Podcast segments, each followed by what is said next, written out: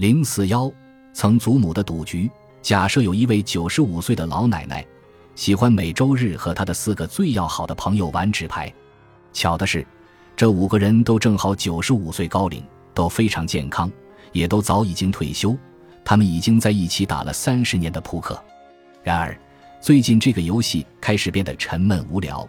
其中一位老太太决定让团队的气氛活跃一些。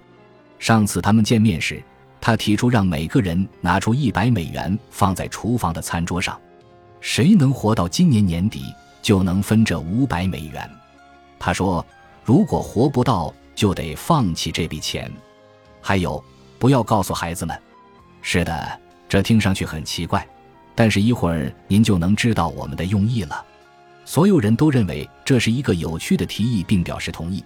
但他们认为把五百美元放在餐桌上整整一年是有风险的，因此他们五个人决定把钱放到一家本地银行存一年期定存，年利息百分之五。那么明年会发生什么呢？据精算师提供的统计数据，有百分之二十的可能性，其中某位曾祖母扑克俱乐部的成员会在明年去世，这反过来意味着有百分之八十的生存率。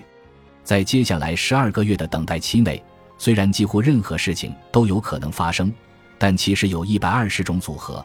无论您相信与否，这个概率意味着平均而言，到年末四位还存活的成员将平分这个池子里的五百二十五美元。请注意，每位还活着的成员都会从他原来的一百美元投资得到一百三十一点二五美元。这百分之三十一点二五的投资收益包含了百分之五的银行利息和百分之二十六点二五的死差收益。死差收益只存活者从逝者分得的本金和收益。图六点一展示了在一年的期初和期末资金的分配情况。正如您所看到的那样，逝者会丧失这些基金的权益。虽然逝者的受益人可能对结果感到沮丧。但是还健在的成员将得到优厚的投资回报，更重要的是，他们提前对终生收入风险进行了管理，从而不必担心未来风险。本集播放完毕，感谢您的收听，喜欢请订阅加关注，主页有更多精彩内容。